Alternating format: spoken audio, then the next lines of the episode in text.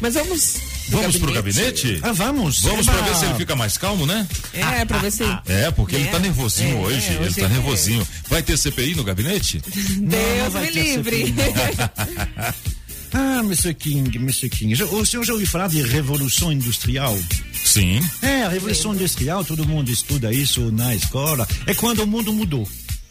Até então, o mundo era o que? Era feito de eh, agricultores que produziam ah, o que eles podiam produzir na terra deles.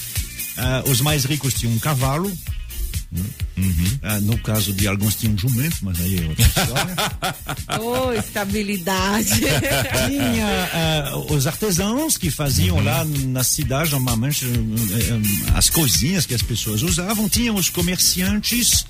Comerciantes eram muito menos importantes que hoje, porque normalmente os produtores vendiam dire, dire, dire, diretamente, não precisava de um intermediário, né? Ahm, e pronto, e aí tinha os oficiais, assim, tinha a polícia, as pessoas que tinham armas, enfim, tinha tudo isso. E a situação era essa, não havia cada um no seu quadradinho.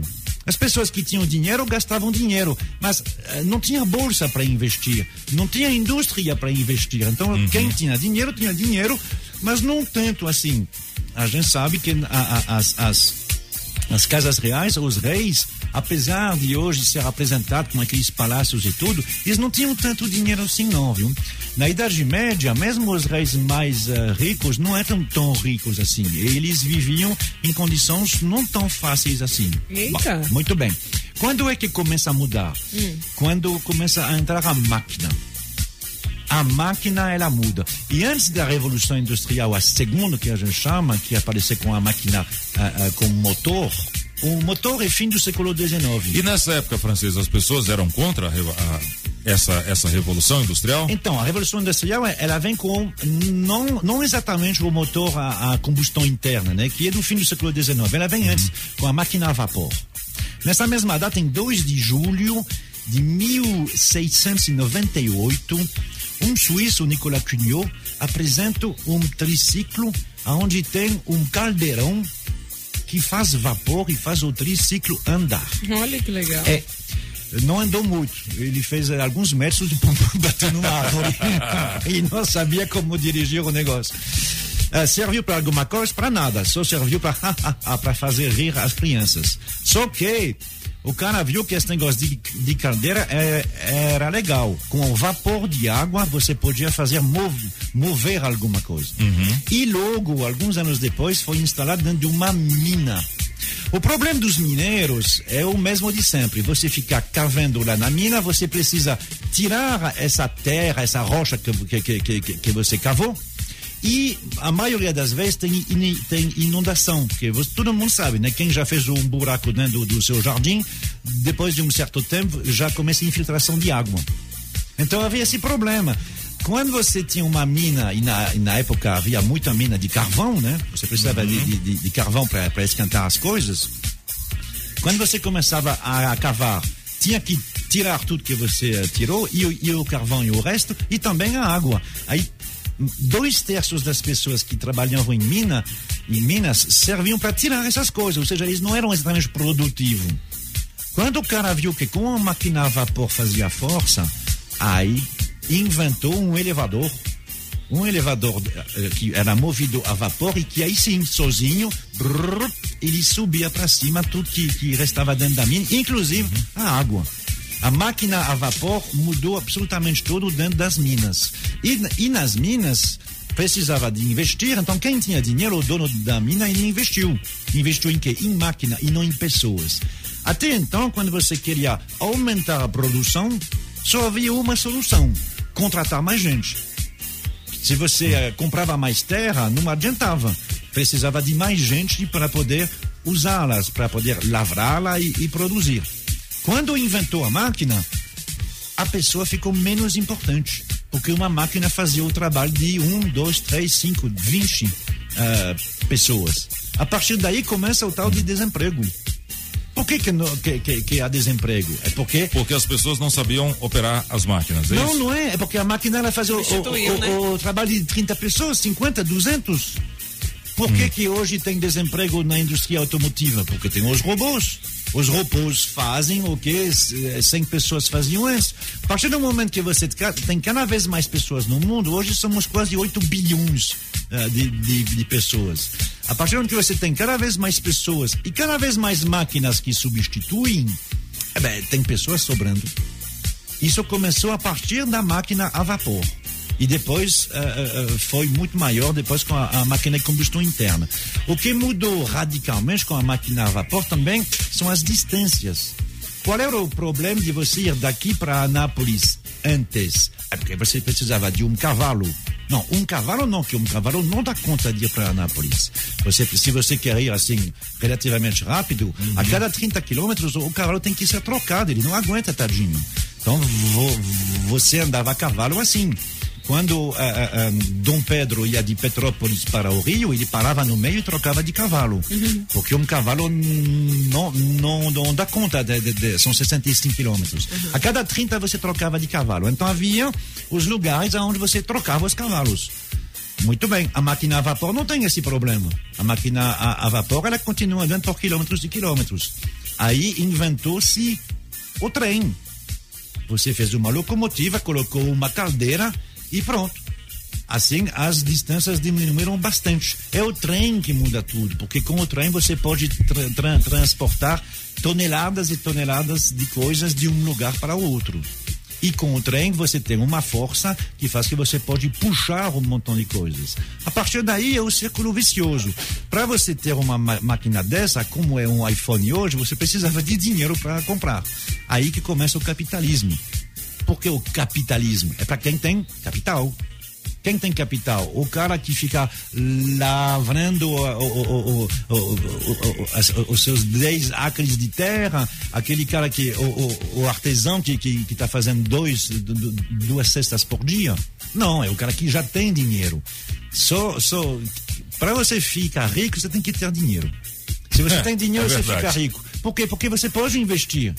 Então, aí no caso, o cara que era o dono da mina tinha dinheiro, então quando veio a máquina a vapor, quanto que é a máquina a vapor? 50 mil dólares. Ih, tá, mas eu vou investir. E como é que eu vou ganhar esse dinheiro que eu vou recuperar? Não contratando pessoas. Se eu ia ter que contratar 100 pessoas pagando um salário, agora eu não preciso mais. Aí com isso, começou o desemprego e começou a baixar os salários. Porque a pessoa não era tão necessária.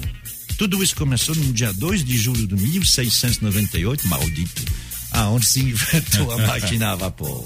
Tá certo. Gabinete de Curiosidades com Marc Arnoldi ou francês. Agora sim, gabinete de curiosidades ah. com ele, Marc Arnoldi ou francês. O que temos para hoje, sexta-feira? Será que tem aquela batida de ontem, francês? Ah, eu acho que vai ter sim. Ah. Você sabe que o gabinete de curiosidades, quando fala de músicas, hum. eu respeito as datas, né? Eu Exatamente. Porque se fosse aberto assim, eu poderia escolher qualquer uma, aí a gente ouviria outras coisas. Mas não, eu pego lá as datas de aniversário das pessoas. Aí por isso que hoje a gente pode festejar, por exemplo, os 36 anos dela. Olha o francês, rapaz.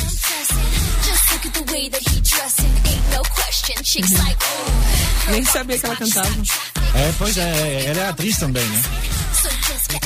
Acho que Tisdale faz aniversário hoje. Tisdale, mas normalmente é Tisdale, mas eu já ouvi ela própria falar Tisdale. Eu não sei exatamente porquê. E você sabe como é que é? E, e, e eu já ouvi falar Tisdale. É, é. é, porque, é. é isso depende. Isso não é um nome inglês, então tem que saber de qual origem ele é e como é que ele se pronuncia na língua de origem. Né? Mas, mais uma candidata à nova Britney Spears, né?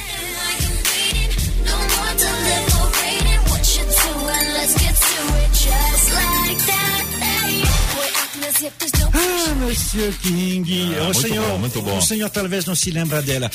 Um, Hoje a, a, gente tem, né, inclusive a própria Anitta, outras artistas que fazem sucesso mundial cantando em espanhol. Mas durante muito tempo nos Estados Unidos, na comunidade hispânica, que era a maioria de mexicanos, uh, havia, eles tinham esses, esses cantores, essas cantoras particularmente, que faziam muito sucesso lá. Uh, e é o caso dela. Vai, pode começar a tocar, Júlia, escuta.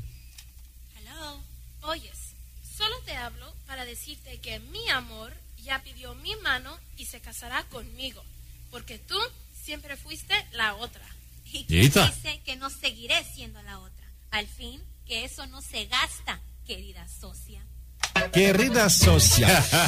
A história é essa e a própria música é uma novela mexicana. Claro, ela é mexicana. É, é uma jovenzinha que tá ligando para amante do cara, elas se conhecem, dizendo: Ó, a partir de agora acabou porque ele acaba de me pedir em casamento. E a outra diz: Claro, sócia. Compartimos las dos al mismo hombre. Querida socia, Querida sócia. Querida sócia, ela diz: Não, mas tudo bem, você vai casar com ele, não sei o quê, mas vamos, vamos con- continuar nós três, né? Muito legal. O, o nome dela é. Aquela máxima, né? Se organizar. É, exatamente. É. O nome dela era porque ela faleceu Jenny Riviera, o Reni Riviera, e fazia muito sucesso com os mexicanos nos Estados Unidos. Né? Ela era mexicana, mas radicada nos Estados Unidos e fazia muito sucesso há um tempo atrás, não é de agora. Ela faleceu já faz mais de 10 anos. Só era feinha, né? Cara, e o clipe, e o clipe é. uma novela mexicana Não, mesmo. é né? exatamente. O clipe é uma novela mexicana, é muito legal. Mas em sua homenagem, Mr. King, Agora pode eu vi tocar vantagem. Pode tocar essa aqui. Oh. Aumenta o som, Julie. Meu pai era, como é que se diz em português? Da pá virada. Da pá virada. É, é isso que quer dizer. É, a tradução é essa. É. Papa was a Rolling Stone. É, Não tem nada a ver com a banda Rolling Stone, né? O Rolling Stone é essa pedra que fica rodando Pedra- e que não fica em que qualquer rolam, né? lugar. É, é, mas no, no caso, é, essa aí que quer dizer exatamente isso. É alguém que não fica em qualquer lugar, fica mexendo sempre, não cria vínculo. É isso o Rolling Stone. E a música é dessa banda, The Temptations. Essas bandas vocais, né, teve voa vários, normalmente eram compostos por quatro ou cinco integrantes. E Cada um tem uma voz diferente. A voz mais marcante é a voz do baritono, né? Aquela voz mais baixa. E seria aniversário hoje dele, Paul Williams, que era a voz mais baixa do Temptations. Essa, que é, essa versão que a gente está ouvindo é a versão original, de 1972, então é com ele. Paul Williams eh, faleceu cedo de câncer de laringe. Nossa. faleceu no, no ano seguinte, 1973. E é por isso que essas versões originais ainda são com aquela voz dele quando ele faleceu. The Temptations foi realmente um dos grandes grupos. Tem outras músicas eh, deles bem conhecidas. My Girl, My Girl, My Girl. About My Girl. Mas essa aí é um grande momento, muito utilizado. Essa introdução que dura mais de dois minutos, né, para poder falar eh, sem poder falar ao mesmo tempo que os cantores. É por isso. Bonitinho, né? Muito bom, Porque muito bom. É, é uma música de dança, né? Mas é uma música onde você tem todos os instrumentos de uma orquestra. É, e o muito legal é que o grupo, o, o grupo era todo coreografado, né? Tudo, tudo. Tudo, tudo muito legal. E aquelas roupas.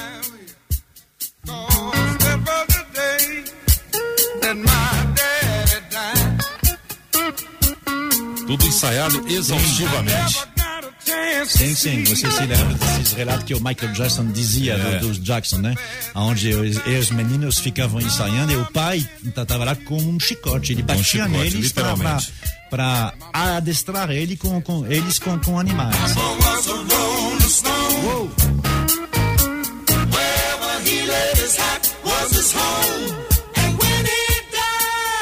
E a turma embaixo só no passinho, só no passinho. É.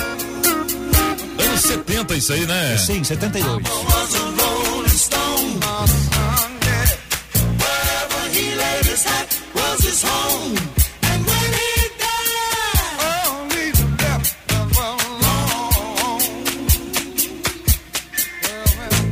Quando faziam shows, ah, é show que durava duas, três, quatro horas, porque essa, esse tipo de música ah, andava 20 minutos. Uau. fazia, continuava. A gente, eh, o, o, Mr. Pop sabe, né? Eh, eh, Aquela música do Me and Mrs. Jones, Billy Powell. Isso, Mr. É, Jones. Ela foi feita uma, uma, uma primeira vez ao vivo. Ela durou 18 minutos. Ele disse, não, ela é legal, mas teria que reduzir um pouquinho, porque fica difícil de andar em rádio. Essa aí. Foi num show que, que, que foi feito em Filadélfia, chamado The Sound of Philadelphia. Começaram às 10 da noite, quase que em ponto, terminaram às 6 da manhã. Estava previsto para ir até meia-noite. Aí chamaram a, a polícia para tirar esse mundo de, de, de, de negão aí que tá aí. Tira esses caras que estão fazendo barulho. Foi desse jeito aí. Ah, essa aí, Paul Williams. A gente ouviu aquela voz dele assim, Paul Williams. Gabinete de Curiosidades com Marc Arnoldi ou francês aqui nos Cabeças da Notícia. Mais alguma coisa, francês? Não, por enquanto não. São três enquanto- aniversários, três aniversários. Muito bem, 8 horas e 20.